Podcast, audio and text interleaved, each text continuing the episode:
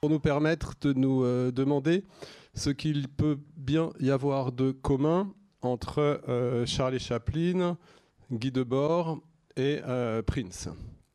la réponse est évidemment dans le titre de la collection qui nous réunit, c'est que tous les trois, et, du reste également le Marguerite Duras, le Maradona, Monique Wittig, euh, et, bien d'autres, pour, euh, pour, citer euh, des auteurs et des autrices qui ont déjà fait l'objet d'un volume ou qui feront l'objet d'un prochain volume. Ce sont donc des icônes.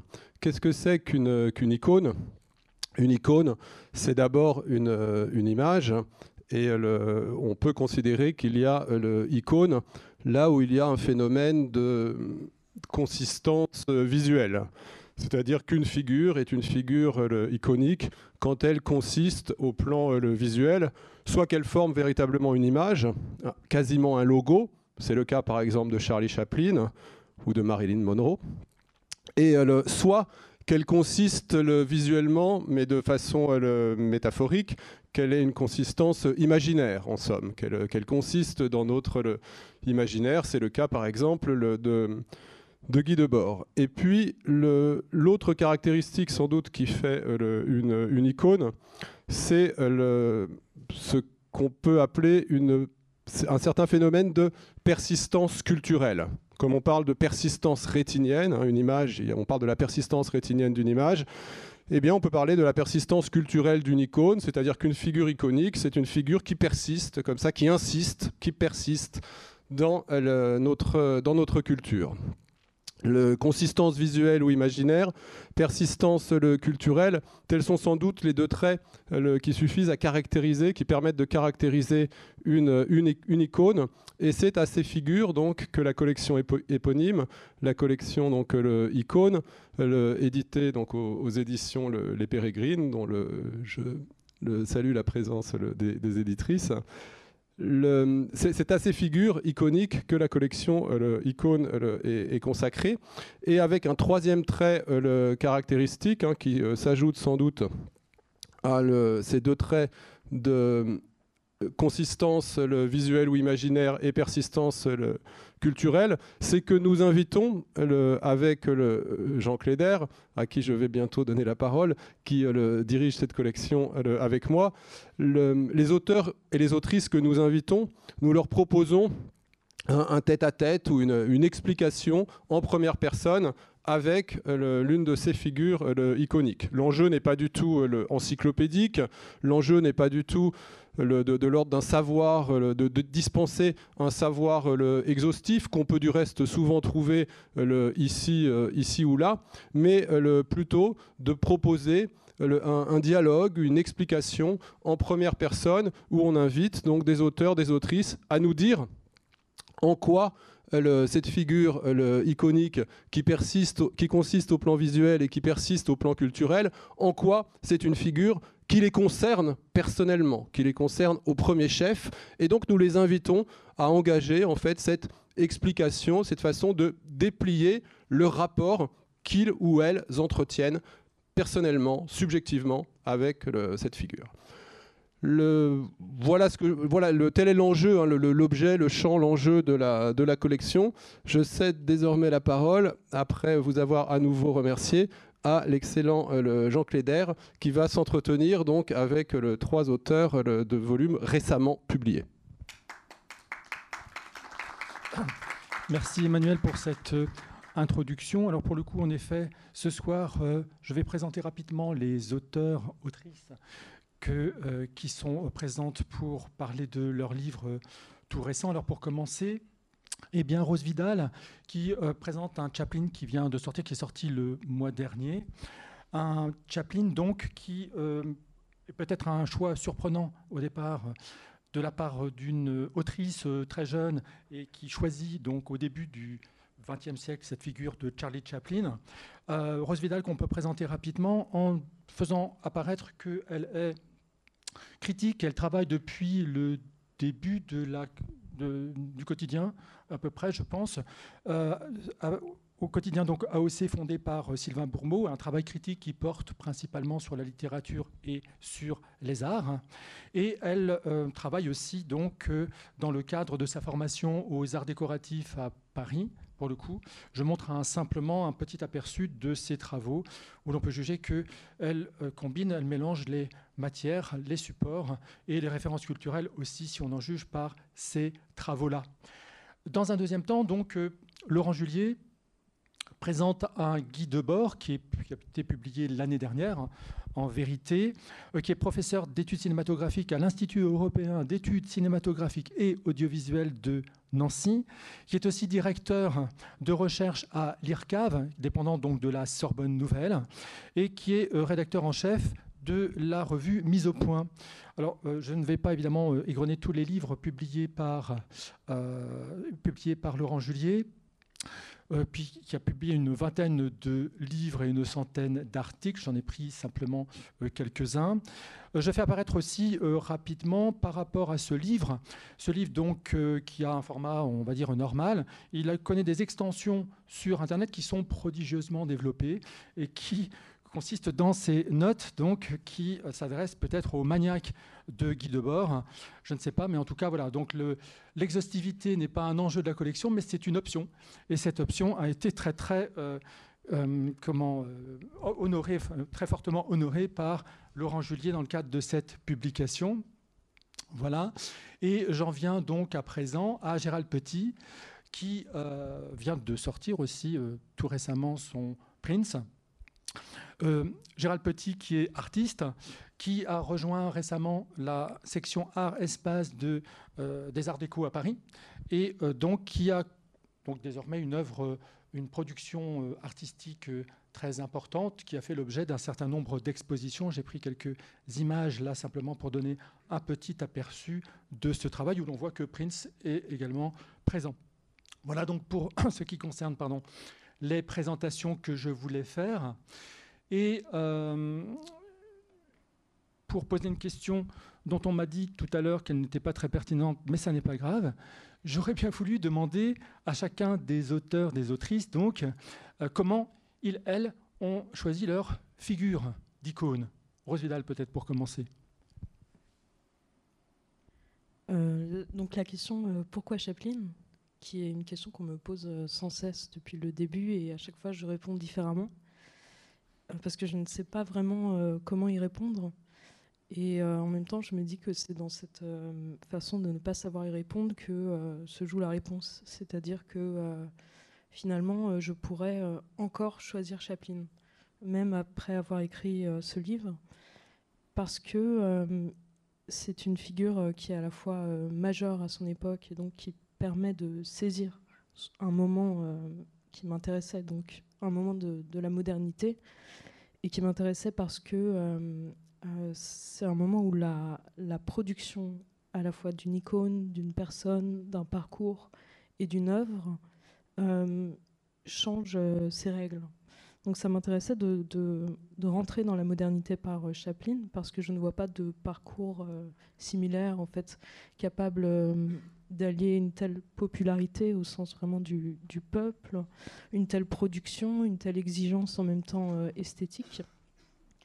Et, euh, et, en même temps, euh, je pourrais donc continuer de poser la question pourquoi Chaplin? Parce que cette, cette figure ne m'a pas enfermée.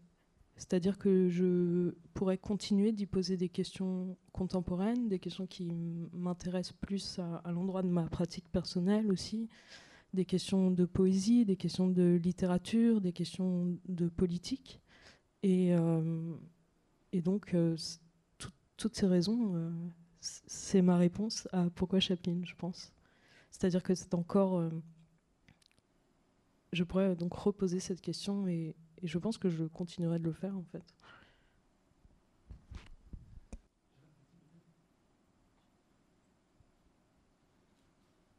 Alors moi, c'est parce que c'est euh, quelqu'un qui a accompagné mon travail euh, et mon, choix de, devenir artiste quand j'étais adolescent. Donc c'est quelqu'un qui a eu une présence dans ma vie, euh, qui est mort peu de temps, il y a peu de temps en fait, il y a cinq ans. Donc il y, a, il y, a, eu quand même un long temps où on a été contemporains l'un de l'autre.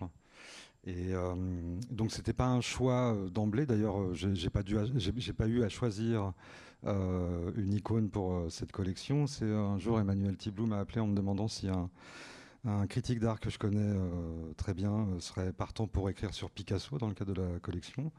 Et je lui ai dit je ne sais pas, il faut lui poser la question. Par contre, moi, si tu veux, je suis absolument partant pour écrire sur Prince. Comme un défi que je m'étais lancé parce que je suis pas auteur, j'ai pas une pratique de l'écriture normalement, je suis artiste comme vous l'avez dit. Et du coup, euh, je me suis lancé un peu ce défi pour euh, essayer de conjurer euh, ce que le sort avait créé de fatal, c'est-à-dire toute ma vie, j'ai cru que j'allais réussir à rencontrer Prince un jour et de faire quelque chose en tant qu'artiste avec lui. Malheureusement, il a eu le mauvais goût de se dérober à notre existence, donc du coup, ça a changé mes plans. Et c'est sans doute quelques mois ou quelques années après sa disparition que j'ai commencé à avoir l'intuition de ce livre sans le savoir vraiment. Et tout à coup, il y a eu cette opportunité, donc du coup, une, forme de déclic pour faire ce travail posthume et raconter comment euh, son destin, sa vie euh, a créé un parallèle dans la mienne et comment ça a déterminé mon propre destin. D'accord. Emmanuel Tiblou parlait de la subjectivité euh, des initiatives prises par les auteurs. Dans quelle mesure on peut dire que votre livre est un livre de fans? Alors, j'ai une petite idée sur les questions, mais... Si on m'avait posé la question euh, avant l'écriture du livre, j'aurais affirmé que non, parce que je pensais vraiment pas aborder ça sous cet angle-là. Et pour autant, après avoir fait l'effort de, replonger dans cette euh, historique, dans cette euh, expérience avec lui, j'accepte d'avoir été un fan pour, pour, pour, avoir déterminé à ce point une trajectoire et puis une relation avec ce personnage. Très bien. Laurent? Euh, pourquoi de bord? Donc, euh, parce que longtemps, je n'ai pas compris ce qui se passait autour de moi. Les, transformations du paysage euh, dans la région d'où je viens, les transformations du monde ouvrier auquel j'appartenais jadis, je ne comprenais pas dans quel sens ça allait. Je ne comprenais pas pourquoi les usines fermaient, pourquoi il y avait des changements de cet ordre autour de moi. Euh, et sur le tard, donc euh, je suis tombé sur deux bords et euh, voilà, ça s'est éclairé un peu. on va dire qu'il a fourni une grille de, lecture à ces transformations-là. Et puis le personnage, à la fois est, exaspérant et puis fascinant. Donc voilà.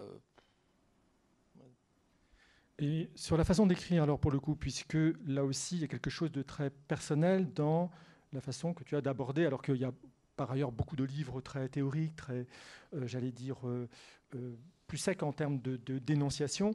Là, on a le sentiment que l'auteur, on va dire Laurent Julier, s'est donné le droit de d'écrire à, la première personne, même si tout n'est pas à la première personne. Non, il y a le, chapitre d'ouverture et le chapitre de, fermeture. Bah oui, c'est vrai que chaque fois que je prends le train, je pense à Guy Debord, et chaque fois que je retourne dans la région dont euh, je suis originaire, je pense à lui parce que évidemment, euh, il n'y a plus d'usines sidérurgiques. Euh, à la place, il y a par exemple le parc des Schtroumpfs.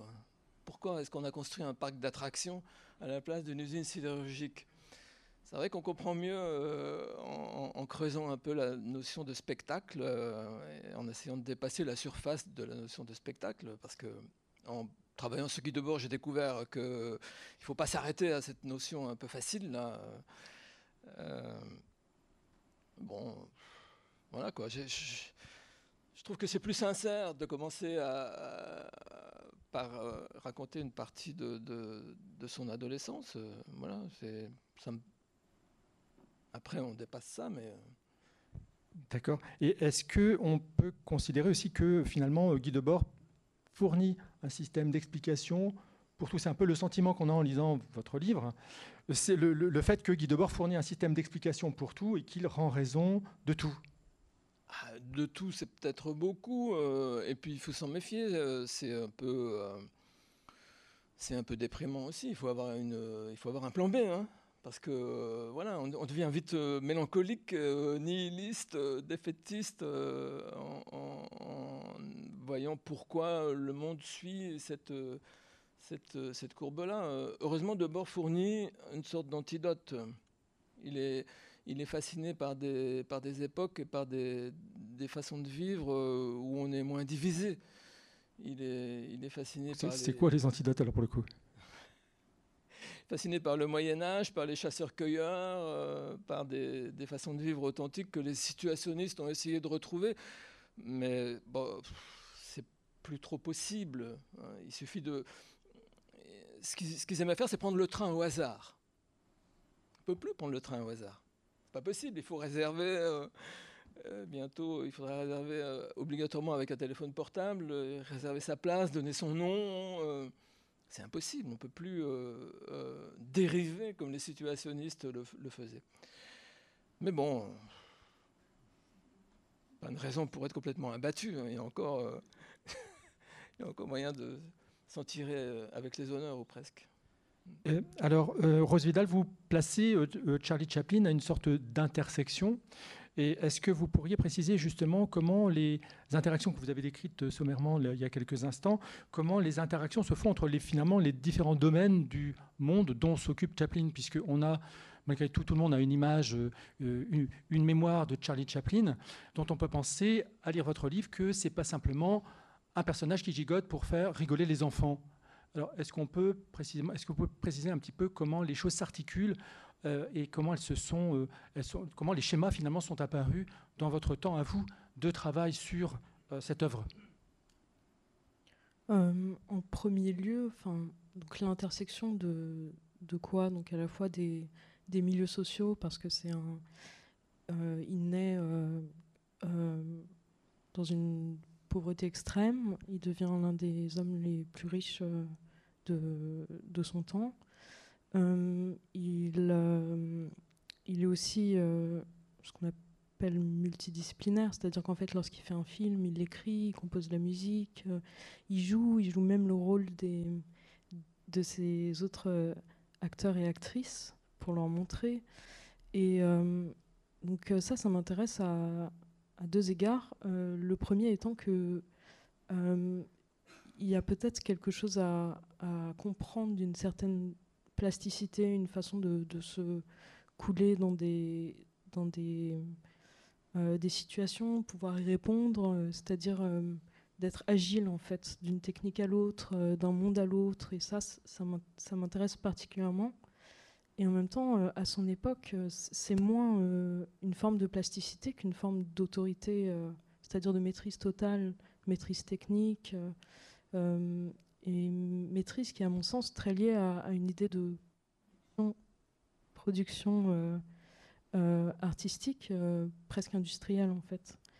Et donc je pense que ça, ça a joué au tout début dans mon approche de, de Chaplin parce que on en revient à pourquoi Chaplin, mais c'est pas une figure qui m'est si personnelle que ça. Je suis pas du tout fan de Chaplin, mais elle m'intéressait et euh, j'avais le sentiment qu'on pouvait euh, en tirer des choses pour aujourd'hui.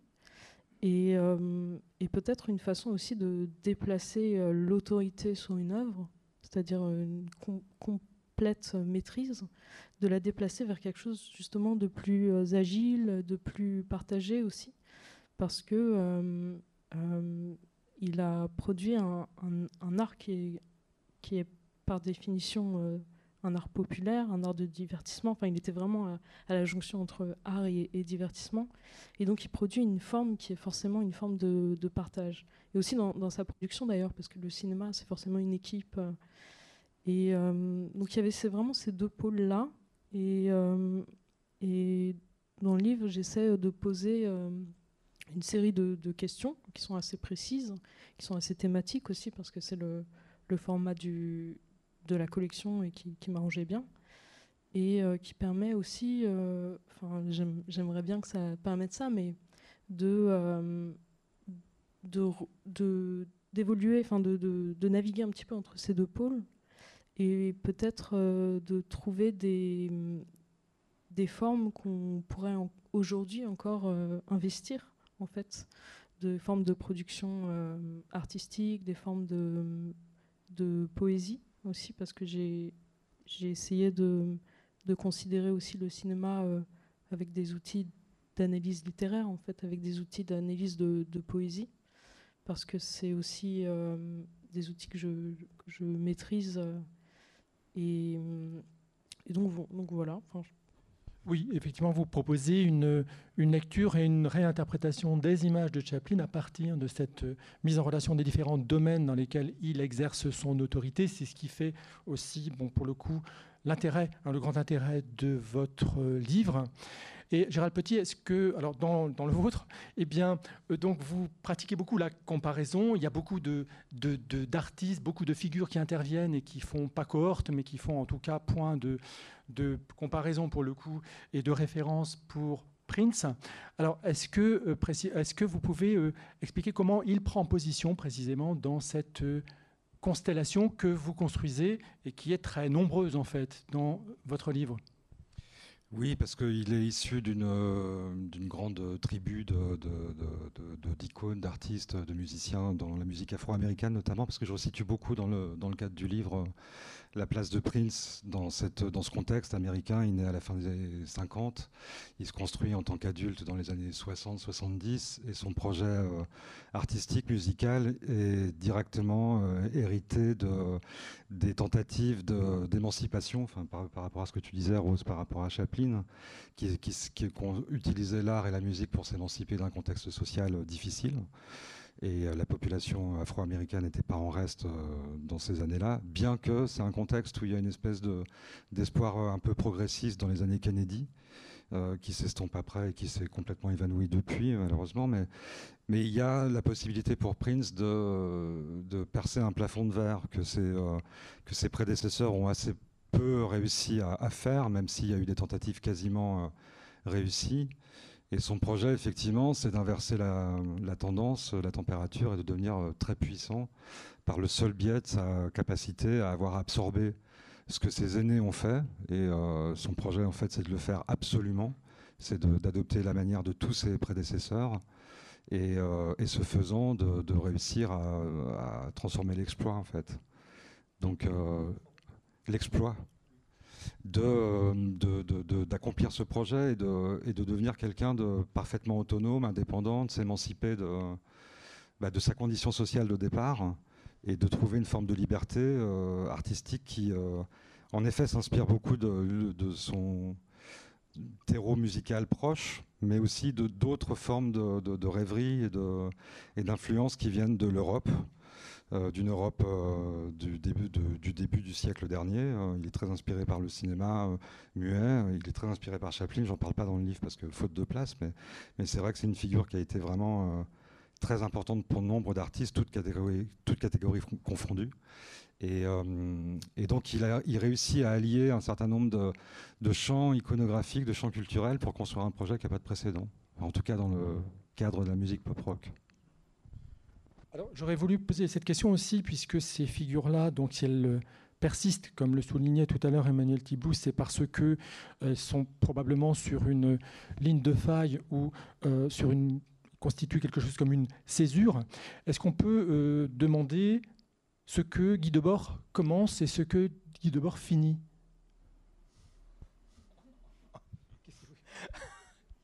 On dirait le, les questions que posait Jacques Chancel à Radioscopie. Ah, mais je suis, je, je suis, dans tout ça. Je, je, suis très flatté de cette comparaison. alors, non, alors je, je, la, je, la, reformule. Je, peux répondre. cette, euh, cette impression d'être les spectateurs de choses qui nous dépassent et sur lesquelles on ne peut pas agir, elle, a déjà été théorisée avant lui, notamment par Guy, Lukács euh, en, 1922.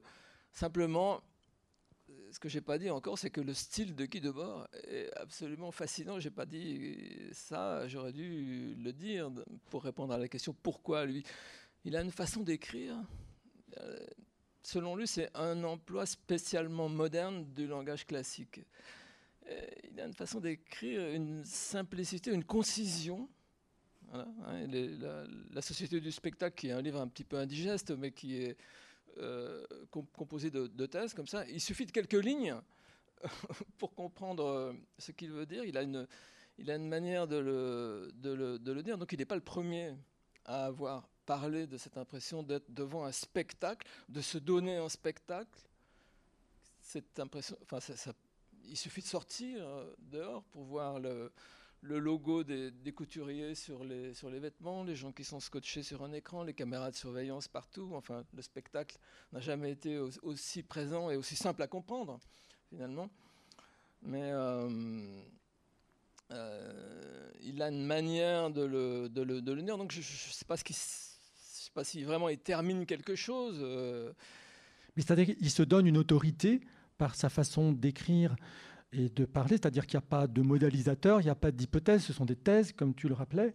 Et pour le coup, ça donne quelque chose peut-être de crépusculaire, enfin crépuscule du soir ou du matin, je ne sais pas, mais on a quand même le sentiment que quelque chose euh, s'opère ah. qui ne pourra plus vraiment avoir lieu de la même façon.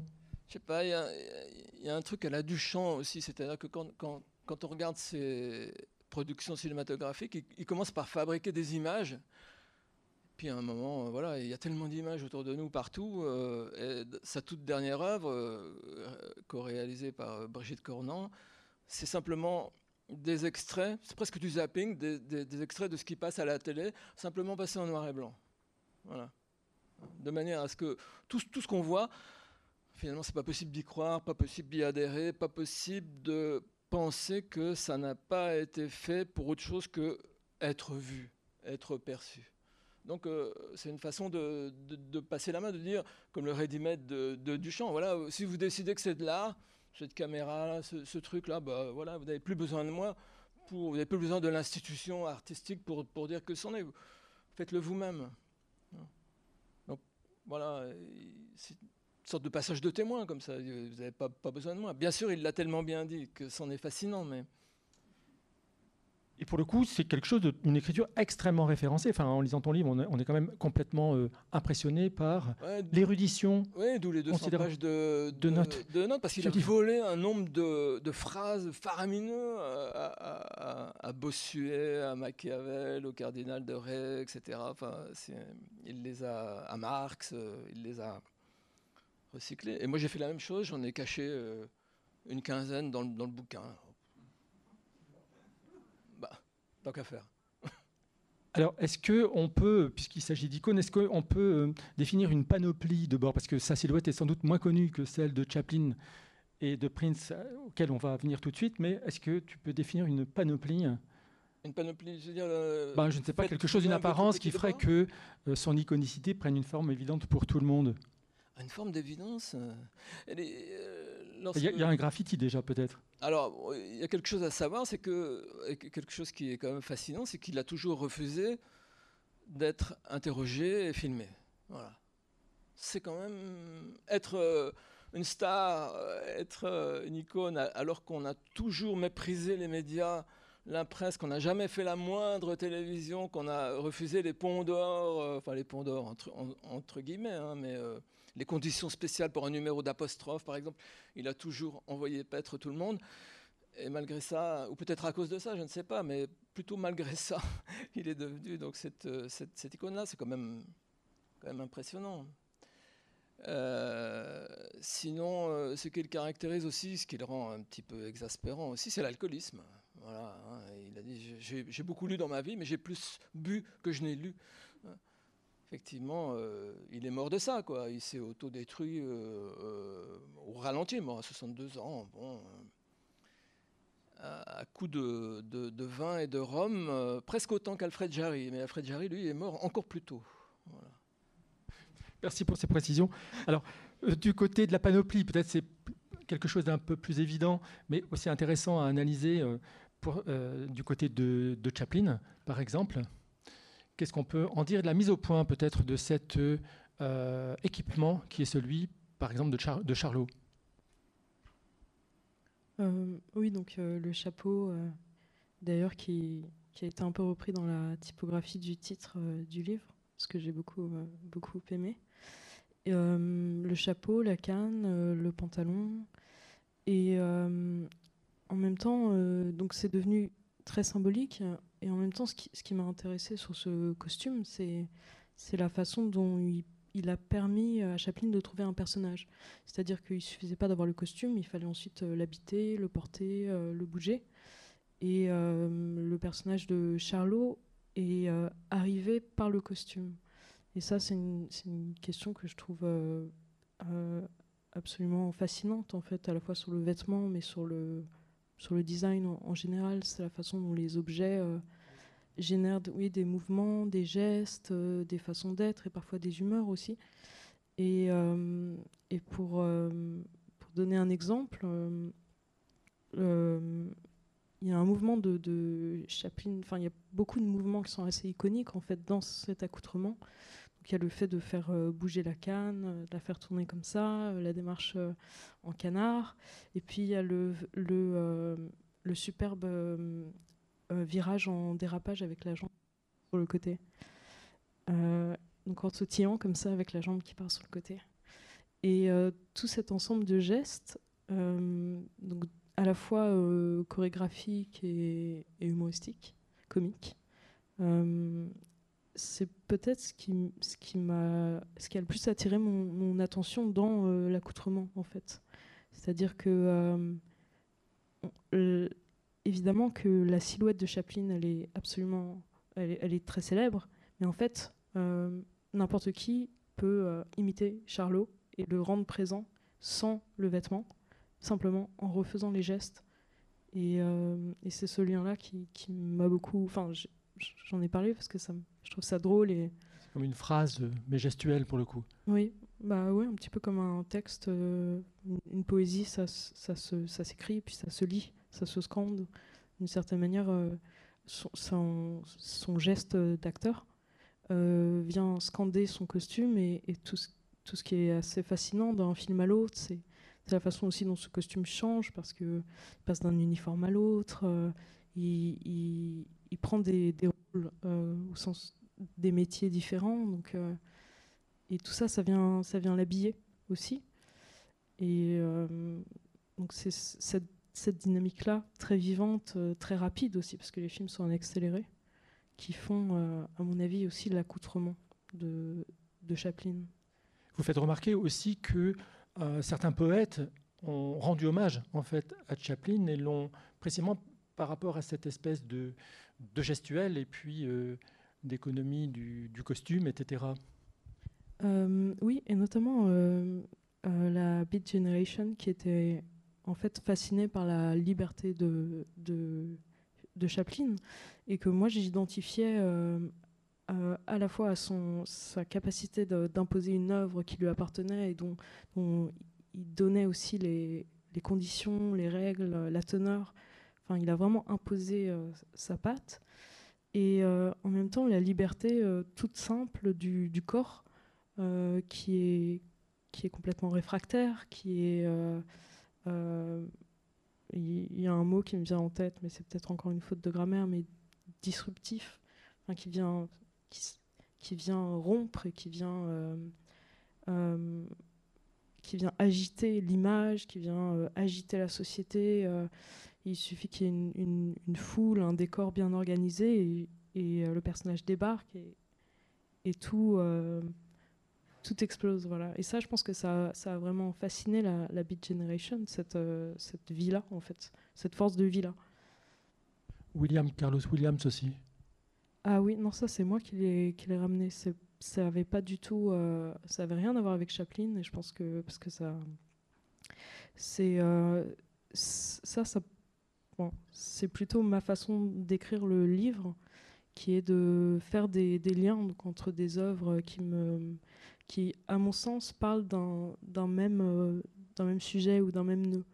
Et euh, lorsque j'ai fait intervenir euh, William Carlos Williams, c'était à propos de la question de l'argent, qui est complètement inhérente à l'œuvre de Chaplin, et ne serait-ce que parce que son œuvre est une œuvre riche en fait en, termes de production. C'est une œuvre qui coûte extrêmement cher, et, et il se dote des moyens qui, qui lui permettent de la, de la construire. Et donc cette économie-là, c'est son économie de vie et de production. Et euh, il me semble, je pense qu'on pourra sûrement en parler avec euh, Gérald, mais que le, cette, cette, question de, de l'économie pour un artiste, elle est, euh, elle est primordiale et, et, je trouvais que Chaplin, il lui redonnait une certaine, la remettait dans une certaine lumière au moment où le cinéma prend un tel essor. Oui, alors avant de passer à l'économie, peut-être justement la panoplie de Prince. Alors, elle est difficile à imiter en trois gestes, contrairement à Chaplin. Par contre, il est hyper reconnaissable. Hein. assez rapidement, il construit un, personnage qu'on reconnaît permanenté, moustachu, très androgyne, mais c'est une il fabrique un personnage à partir d'une forme de, handicap de départ et qui est une donnée très déterminante dans, la fabrication et la construction de son, effigie. C'est qu'il il, naît avec des problèmes de santé et euh, qui sont peut-être liés au fait qu'il a cessé de, grandir assez, assez, tôt. il mesurait 1m58, donc il était quand même un personnage d'une toute petite taille. Et il a conjuré le mauvais sort en devenant une espèce de personnage extravagant euh, hyper sexualisé, très androgyne, euh, très exubérant, très flashy, euh, sur lequel l'attention ne pouvait que se porter. Et en faisant ça, en fait, il a transformé un problème d'échelle en une échelle démesurée. Et du coup, il est avec les années, enfin dès la première décennie sans doute, il est devenu un personnage très facile à caricaturer. C'est-à-dire en quelques coups de crayon, on peut représenter Prince assez facilement. Et ensuite, il y a des emblèmes qui sont indissociables de, de lui. Euh, je pense la couleur violette, effectivement, qui, qui, lui colle à la peau, euh, plus que de raison d'ailleurs. Il y a aussi ses, ses, talons hauts, sa moustache, des paillettes, une forme de mutisme aussi. Euh, parce que dans la stratégie euh, dont parlait Laurent tout à, l'heure vis-à-vis de Debord, qui était évidemment radicale, mais Prince a aussi construit son personnage et son aura sur euh, une habitude qu'il a gardée pendant presque dix ans, de donner aucune interview et d'avoir une parole aussi rare que possible. alors que son travail et ses textes et sa musique étaient extrêmement exubérantes. Et du coup, il y avait cette espèce d'opposition qui faisait que le personnage fascinait alors qu'on n'en connaissait pas grand-chose. Ensuite, l'économie, oui, euh, comme tout projet démesuré, euh, puisque c'était ça, son projet de départ, c'était de devenir euh, plus grand que n'importe qui d'autre, sans doute en référence à sa petite taille. Hein. je veux dire, il y, a des raccourcis qu'on peut se permettre de faire parce qu'ils sont évidents. oui, il a mis énormément de moyens, énormément d'énergie, de, de, personnes, d'effets, de, voire même jusqu'à construire un, complexe qui s'appelait Paisley Park et qui lui permettait d'être autonome et de pouvoir produire tout, tout le temps, euh, enfin de la musique jusqu'au film, en passant par les concerts, les clips. Il avait aussi des ateliers de, manufacture puisqu'il créait tous ses vêtements. Enfin, il était vraiment dans un, souci de, contrôle permanent et euh, une espèce d'hégémonie euh, quasi industrielle au bout d'un moment, puisque Paisley Park accueillait d'autres artistes qui venaient profiter de, la réputation et du label de Prince. Donc oui, c'est une donnée euh, absolument permanente et, très conséquente dans l'élaboration de son projet. Donc il y a un fantasme un petit peu de contrôle absolu de la création depuis le commencement. Ah oui, c'était un contrôle fric. Ouais. À tel point d'ailleurs qu'il s'est abîmé en voulant tout maîtriser. C'est-à-dire qu'au début, il a travaillé avec des producteurs, avec euh, des associés, des gens qui le conseillaient, et puis progressivement, au fur et à mesure qu'il se qualifiait, à l'endroit où euh, il y avait une seule place au podium, c'est-à-dire la sienne, il a évacué toute euh, personne inutile pour devenir son seul juge, son seul maître, son seul faiseur. Et ce faisant, il s'est un peu perdu dans ce délire de contrôle absolu. Quoi. Ça veut dire quoi perdu? Il a fabriqué un projet qui a été absolument génial musicalement pendant 15 ans et qui est devenu plus euh, difficile à, suivre ou euh, plus inégal ou plus euh, moins lisible en tout cas oui dans les dernières années les deux dernières décennies même s'il y a eu des fulgurances et des chefs-d'œuvre mais c'était plus régulier parce que en, fait il bénéficiait que de son seul regard. Mais pour le coup son parcours l'isole un petit peu de la masse des des créateurs euh, qui lui sont contemporains, est-ce qu'on peut appliquer les mêmes grilles d'évaluation de ces, de ces œuvres que par rapport au grand commerce, on va dire, de la musique contemporaine? Parce qu'il y, a beaucoup de. Dans, dans, ton livre, il y a beaucoup d'évaluations précisément de, de, ces chefs-d'œuvre, de ces grandes œuvres, et vraiment. Euh, tu le places donc sur une échelle de valeur. Est-ce qu'à un moment, on ne peut pas penser qu'il s'écarte précisément de la possibilité d'une évaluation de cette sorte Et est-ce qu'à un moment, on n'est pas en position de renoncer à le caractériser ou en tout cas à le qualifier, à le juger? Parce que est-ce que c'est le, autrement dit, est-ce que c'est le nombre de ventes de disques qui va faire la différence ou bien autre chose? Non, c'est autre chose, parce que le nombre de, ventes de disques euh, baisse euh, inévitablement. Mais par contre, il compense en, étant, euh, en ayant la réputation d'être une bête de scène. Et donc, avec ou sans sortie d'album, avec ou sans actualité, dès qu'il se produit, en fait, est, les, places sont prises d'assaut et, il, fortifie au gré des décennies ce statut de, one-man show absolument inégalable. Donc, il n'est pas inquiété par euh, une, baisse de, popularité. Il s'en moque même. Mais par contre, ce qui change la donne, c'est comme toutes les personnes qui perdent un peu prise avec le réel, et ça a été son cas, euh, il s'est réfugié dans la foi, et de plus en plus. Et une grande partie de ses motivations artistiques était de plus en plus justifiée par une forme de, choses dictées par, euh, par sa foi, en fait. Donc oui, c'est une manière d'être hors sol mais sans euh, être complètement inquiet du fait que ça pouvait perdre une partie du grand public, pour lequel il avait finalement assez peu d'attention, parce qu'il était convaincu de construire quelque chose d'essentiel. Et perdre euh, le grand public, est-ce que c'est pas une façon aussi de définir plus précisément son iconicité pour le coup? Entre autres choses, oui, parce que c'est, enfin, il y, aurait plein de manières de la définir. Euh, mais euh, oui, euh, continuer à construire un projet en n'ayant aucune forme d'inquiétude par rapport à sa réception devient une de ses marques de fabrique. Mhm. Alors, du côté de Guy Debord, ce n'est pas forcément les mêmes budgets. Est-ce que tu peux expliquer comment ça se fabrique un film de Guy Debord? Combien ça coûte? Et si c'est rentable? Non, ça n'a jamais été euh, rentable jusqu'à ce qu'il rencontre Gérard Lebovici, qui était euh, le patron d'Armedia, qui était la, principale agence euh, de, stars euh, françaises. Voilà, ce personnage s'est enthousiasmé, est devenu ami avec, avec Debord et il lui a carrément offert une salle de cinéma à Paris pour passer ses films. Voilà. Ça n'a jamais marché, ça n'a jamais rapporté d'argent, évidemment. voilà. Est-ce que tu peux expliquer, peut-être pour les gens qui n'en auraient pas vu, à quoi ça ressemble un film de Guy Debord?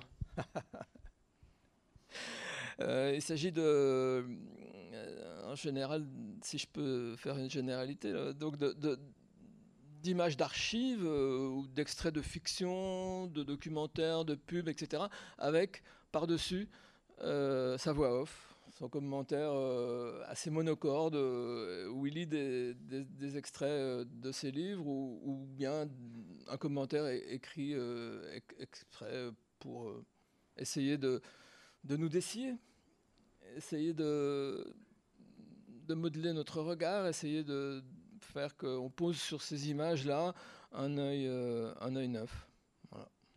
Et est-ce que donc cet œil neuf, il est, il est un œil euh, naïf et obéissant, ou bien est-ce qu'il n'y a pas quelque chose de, l'ordre du poétique finalement dans les montages, les assortiments qu'il fait lui, puisqu'il monte finalement des textes très autoritaires en voix off sur des images qui sont un peu le tout venant de la société de consommation ou de la société du spectacle, en l'occurrence?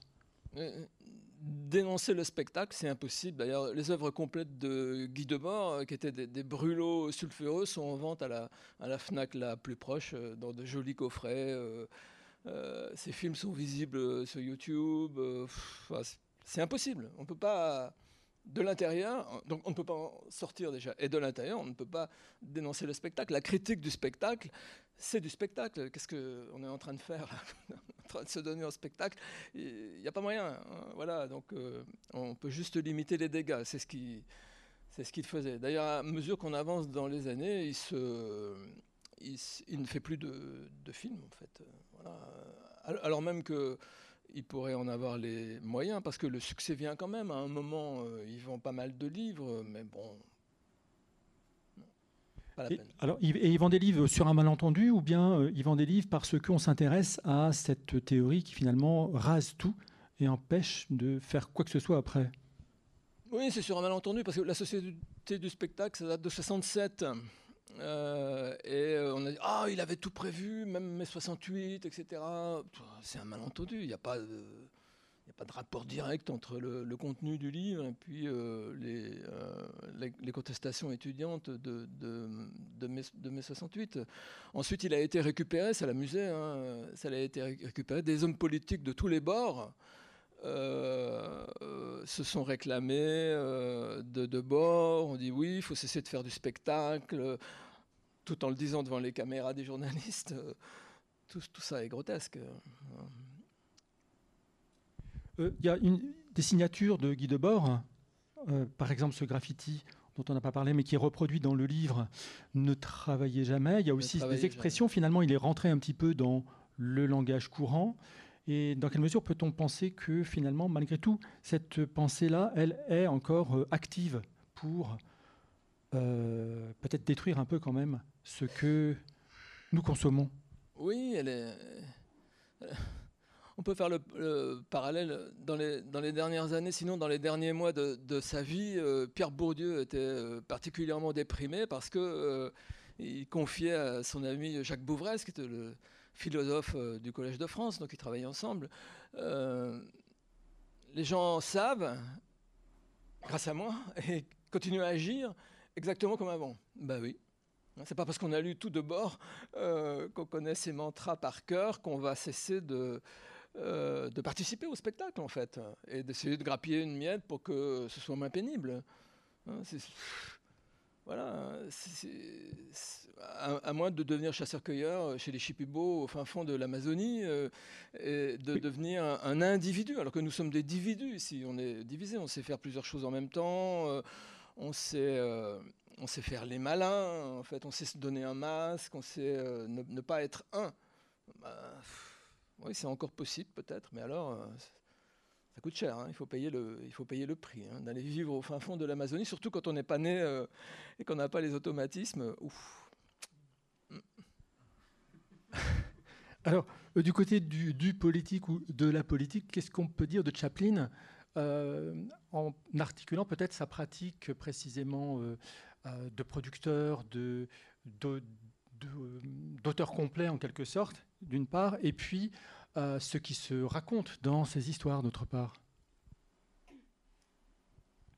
Euh, c'est vrai que j'avais des, souvenirs d'école où on prenait euh, comme exemple les temps modernes pour parler d'une critique de la, de la production industrielle, du, travail à la chaîne. Et en fait, j'avais envie de prendre une, enfin de faire d'avoir une approche un peu un peu euh, déviée. Et de parce que je trouve que ce qu'il y a de politique chez Chaplin c'est vraiment sa mise en scène euh, du, du, corps. Et c'est marrant qu'on parle du, du mot d'individu parce que euh, j'en parle à un moment dans, dans, mon livre et je le mets en, le mot de atome qui donc veut dire la même chose en fait. La dernière la la dernière euh, partie, donc euh, insécable, individu, indivisible. Et euh, il me semblait qu'il y avait vraiment une, politique presque moléculaire des, corps, c'est-à-dire les individus, donc les atomes de la société viennent s'entrechoquer. Et Chaplin, dans ses films, il met en, scène toute cette action dramatique qui est de l'ordre de bah, action, réaction, choc, coup de pied, gifle. Euh, chute, euh, rire, enfin toute cette euh, mécanique-là, et, qui me paraissait intéressante parce que c'est aussi la mécanique du, travail à la chaîne. Finalement, il y a un rythme là-dedans, et c'est un rythme de vie, c'est un rythme de, de, de vie, c'est-à-dire de, de, mise en branle du, décor de, cinéma, mais de mise en branle aussi de la ville. Et, et ça, donc, c'était c'était pour moi la première euh, portée politique de l'œuvre de, Chaplin. Euh, et la deuxième étant euh, que cette, autorité donc, sur l'œuvre, cette autorité sur la production d'une œuvre, le fait d'avoir une équipe, de travailler avec des gens, mais de tout dominer, ça aussi c'est politique. Et qu'en fait, la production d'une œuvre, donc c'est économique, et c'est aussi politique, c'est-à-dire que c'est un rapport humain et, euh, qu'il y a donc il y a aussi des valeurs à placer, des enjeux à placer de ce côté-là. Et c'est vrai que euh, moi, par exemple, j'ai pas une conception du cinéma euh, similaire à celle de Chaplin parce que je, considère vraiment que c'est forcément un art du collectif. Donc c'est forcément un, art où on, se départit de, l'autorité. On est obligé. Et, et donc c'est dans cet angle-là que j'ai voulu parler de, de, Chaplin comme une personne politique. Et aussi pour poser des questions qui, à mon avis, doivent toujours se poser aujourd'hui, c'est-à-dire à notre époque contemporaine, sur sur la création des œuvres, c'est-à-dire des questions qui, moi, m'intéressent euh, euh, dans, dans, mon devenir et dans ma pratique euh, artistique. C'est quelle, quelle politique, quelle idéologie véhicule mes gestes de production plastique. Et donc, parce que Chaplin intervient à, un moment très, important où la, production esthétique et la production industrielle s'entremêlent, se, euh, euh, développent des analogies, ça me paraissait euh, important, de, et, important et, fascinant en fait.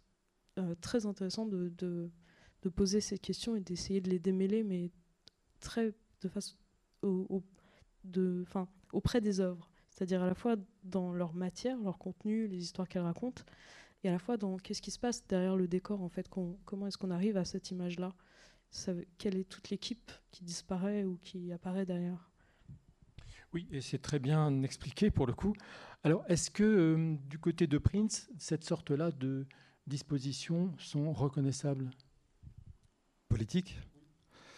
Ah oui, je crois, oui. Euh, bah déjà parce que c'est un des premiers qui arrive à qualifier une musique très métissée dans un paysage où les communautés musicales euh, font légion encore. Enfin, je veux dire, chaque catégorie musicale est dans son genre, et euh, qu'il s'agisse du rock, euh, du punk, du funk, de la soul, de la disco, enfin, tout est un peu comme ça dans une espèce de communauté de genre.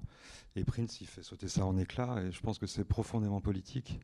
La deuxième manière d'engranger de, une révolution, c'est d'assumer pleinement euh, cette figure euh, transgenre et de le faire sans avoir à déployer de moyens euh, de, comment dire la fantaisie du spectacle collectif ou la mascarade d'une forme de travestissement.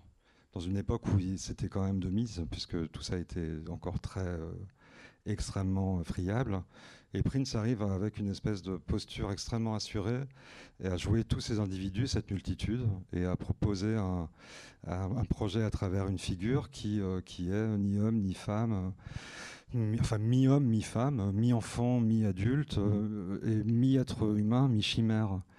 Et euh, je pense que c'est deux des clés, ce métissage, et puis cette capacité à dépasser les genres et donc les règles. Euh, d'une affirmation qui est profondément politique dans une société euh, qui est encore extrêmement clivée. Et, le parallèle que vous faites euh, avec Michael Jackson, il se... la différence se fait comment dans le cadre de ce parallèle? Alors moi, je ne fais pas le parallèle, j'évoque le parallèle qui est une invention des médias. Non, mais parce que c'est important, la différence, il n'y a pas de lien si fort entre Jackson et Prince, si ce n'est la hauteur de leur talent. Je veux dire qu'on peut reconnaître sans, sans, adhérer forcément euh, par goût à l'un ou à l'autre, mais euh, il y a quand même euh, effectivement quelque chose qui peut justifier ça, c'est-à-dire c'est la place qu'ils prennent dans l'industrie musicale quasiment en même temps. la différence près que Jackson a 20, 20 ans d'avance, puisqu'il devient un enfant star. Et, et, quand Prince publie son premier album, Jackson, il en a déjà publié 20. Et je ne sais pas combien de disques d'or ou de platine sont dans son salon. Mais euh, cette rivalité, elle est fabriquée d'une manière médiatique et, euh, d'une manière assez artificielle, qui, oriente beaucoup euh, d'ailleurs des, questions commerciales ou de stratégie commerciale pour dicter à un moment donné dans les années MTV la manière dont on doit écouter la musique et à quel endroit on doit la canaliser. Et pendant toutes les années 80, en fait, ça conditionne beaucoup les conditions d'écoute des gens, enfin de cette génération MTV, dont je fais partie censément. Euh, et, qui a été effectivement une manœuvre euh, dont ils étaient ni l'un ni l'autre vraiment l'auteur. Même s'il y avait une jalousie euh, prégnante que je ne peux pas dissimuler de Jackson à l'endroit de Prince. Parce que justement, son projet était vraiment très éloigné de, cette forme prosaïque de, réussir en musique. Très bien, merci pour ces mots qui peuvent être une conclusion, sauf s'il y a des questions dans l'assistance.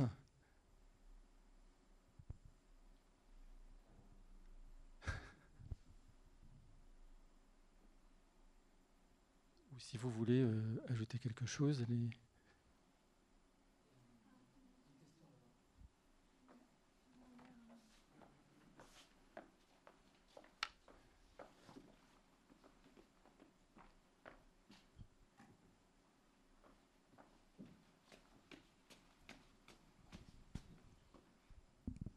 Merci. Euh, quand vous travaillez, travaillez, oh, travaillez, ah oui, quand, vous travaillez. Euh, sur vos livres, est-ce que vous aviez un, un, regard autre que le vôtre sur ce que vous faisiez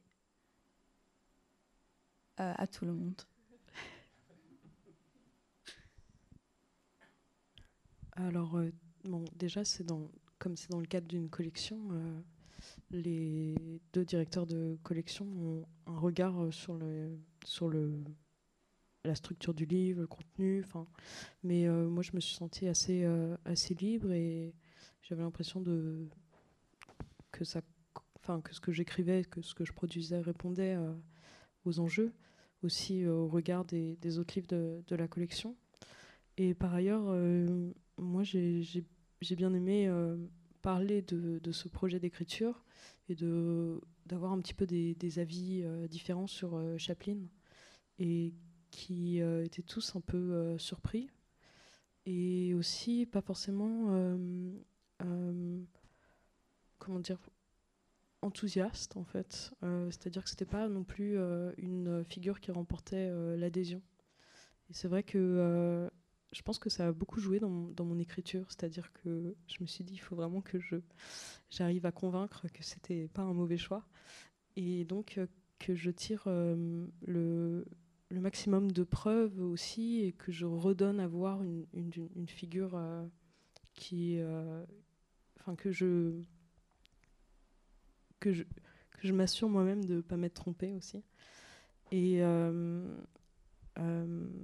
donc ces regards-là, qui était un petit peu de l'ordre du premier abord, c'est-à-dire euh, euh, m'intéressait particulièrement parce qu'en fait, lorsqu'on parle d'une icône, euh, il y a aussi tout, le vernis qui y a autour, tout, tout, le, la première impression qui n'est pas forcément très juste en fait finalement. Et donc ça m'intéressait d'avoir cet angle d'attaque ou au moins de, le garder en tête pour, écrire, pour aller plus en profondeur ensuite dans l'icône. Et puis il y a aussi tout le bavardage dont il faut se débarrasser pour euh, pouvoir se mettre à écrire soi-même. tout le bavardage euh, qu'on a pu faire sur Chaplin ou sur les autres euh, auteurs. Ah oui, alors ça, ça va parce que je ne suis pas du tout une grande lectrice. Donc j'ai du mal à, lire beaucoup et, et en fait, donc, dans le processus d'écriture, je lis en même temps ce qui n'est pas forcément très intelligent parce qu'il y a des moments où on se rend compte qu'on va dans le mauvais sens et il faut euh, rétro-pédaler. Mais euh, d'une certaine manière, ça, euh, ça j'ai aussi décidé d'avoir confiance dans, dans, mon intuition parce que ça fait la matière des icônes, je pense. C'est-à-dire que j'avais pas non plus besoin d'être érudite pour parler de, de, de, quelque chose que aussi tout le monde connaît. C'est-à-dire, euh, je pouvais aussi me fier à, l'intuition, à l'image qu'on a, qui est euh, parfois pas forcément juste, mais euh, qui est plus juste si on parle vraiment du phénomène de l'icône. C'est-à-dire, et donc ça, je me suis vraiment reposée là-dessus. Ensuite, ça m'a pas empêché d'aller lire aussi, mais de, sélectionner, parce que je pense que j'aurais pu être facilement écrasée sous la somme de ce qui a été dit, écrit sur Chaplin. J'ai décidé aussi de, me fier euh, aux œuvres euh, et donc de produire des, de l'analyse des, œuvres, de l'analyse euh, filmique, et aussi de me référer à ce que lui avait écrit ou dit, et qui n'est pas forcément juste non plus d'ailleurs, mais c'est cet exercice-là aussi de, collage, à mon avis, qui est important et toujours guidé par l'idée que c'est une icône et qu'une icône elle est faite de cette matière euh, composite et, euh, et, euh, hétéroclite. Oui, et je précise aussi pour mademoiselle que les trois livres sont tous écrits de façon très personnelle et en même temps très très différente les uns des autres. Moi, j'ai écrit en cachette pendant cinq mois à peu près, et c'est juste un mois avant le rendu du, manuscrit, parce qu'il y avait une date, euh, que j'ai soumis le texte pour la première fois à, Emmanuel Tiblou, heureusement. Euh, mais j'avais besoin d'écrire en cachette pour façonner cet objet qui est construit sur la manière dont euh, l'œuvre d'un artiste a une incidence conséquente sur, sur, sur moi et sur mon travail artistique. Et vu que c'est. Euh, en fait, j'ai essayé de travailler, enfin d'écrire sur euh, quelle est la réception et l'impact des œuvres des autres quand on euh, postule soi-même à en créer une. Et donc c'est un récit très personnel et qui pouvait se construire que de cette manière. Et ensuite, heureusement, il y a le regard bienveillant et puis surtout très précieux de, euh, des, gens qui ont participé. Et je pense aussi à Alice et à Constance qui ont été évidemment les chevilles ouvrières du résultat final. Parce que je le redis, moi, c'est le premier texte que j'écris, donc j'avais besoin d'un peu d'aide. Mais j'avais besoin aussi de me mettre dans cette situation de vertige pour assumer de le faire, sinon je euh, j'aurais pas réussi.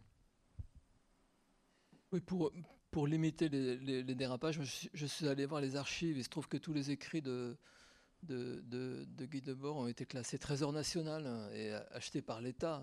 Donc les manuscrits sont disponibles euh, à la Bibliothèque nationale. Euh, on peut les, on peut les consulter, on peut lire les, petites fiches euh, qu'il remplissait tous les jours. Alors c'est très émouvant en même temps parce qu'on voit l'écriture se, se, dégrader à, cause de son alcoolisme. Il écrit de plus en plus mal, de plus en plus petit, jusqu'à ce que ça devienne totalement illisible dans les, dans les derniers mois. Et euh, bon, c'est une manière de, de s'imprégner euh, du personnage pour éviter euh, justement de, de dire n'importe quoi, parce que on, dit beaucoup de choses sur Guy Debord. Il est récupéré à la fois par la gauche et par la droite. Si j'en juge par les, les journalistes qui ont chroniqué ce livre, là, il y en a autant à gauche qu'à droite.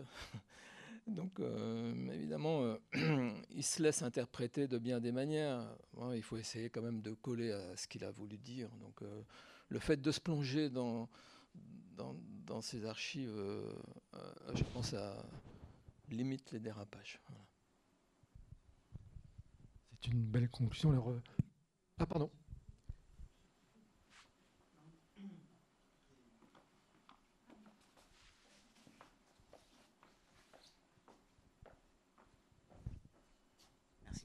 Merci.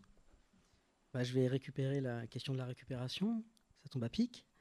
Euh, j'avais une question pour, euh, pour Gérald sur Prince, qui est en fait une question qui est aussi une surprise à vous entendre. Euh, Prince est une icône pour tout le monde et je me disais, à vous entendre, il, a, il coche toutes les cases pour être une icône gay et visiblement, ce n'en est pas une. Et je me demandais, mais comment ça se fait que quelqu'un qui, euh, euh, pratique le travestissement, euh, qui petit se fasse grand, qui est super exubérant, qui est une bête de scène, dont les ventes, les, ventes baissent, mais qui remplit les stades quand même, comment ça se fait que quelqu'un qui est une icône à ce point n'ait pas été récupéré par, ne soit pas devenu une icône gay, par exemple? Ouais, c'est une bonne question. Je ne saurais pas vraiment trop répondre, mais c'est vrai qu'il a été. Euh, le violet, c'était quand même bien prédestiné. Quoi. Oui, pas, pas que. Hein, mais, euh, mais il a été absolument cette, euh, cette personne qui cherchait à, à dépasser effectivement la question des genres. Et, il a beaucoup joué hein, avec l'ambiguïté de son homosexualité potentielle, mais il était profondément hétérosexuel. Et, et c'est vrai que après sa mort, quand les langues se sont déliées, parce qu'effectivement, autant il était secret, autant les gens autour de lui postuler au même secret par crainte aussi, sans doute, d'être trop indiscret. Mais on lui, on n'a jamais entendu la moindre, le moindre commentaire sur des amours euh, différents. Et euh, je pense que c'était, enfin, une partie de la réponse était dans ce que je disais tout à l'heure par rapport à ce qu'il y avait de politique dans son projet. Je pense qu'il a pressenti quelque chose qui n'avait pas été accompli et qu'il a essayé de couvrir, mais d'une manière euh, non partisane en fait il cherchait pas à défendre plus une orientation qu'une autre, plus une communauté mm. qu'une autre. Je pense qu'il avait un désir de, euh, d'une ambivalence, mais qui, euh, qui, était surtout, dont il était surtout lui le sujet. Sa, cause à Prince, c'était quand même lui-même. Oui, d'accord. Merci. Donc merci à tous et à toutes.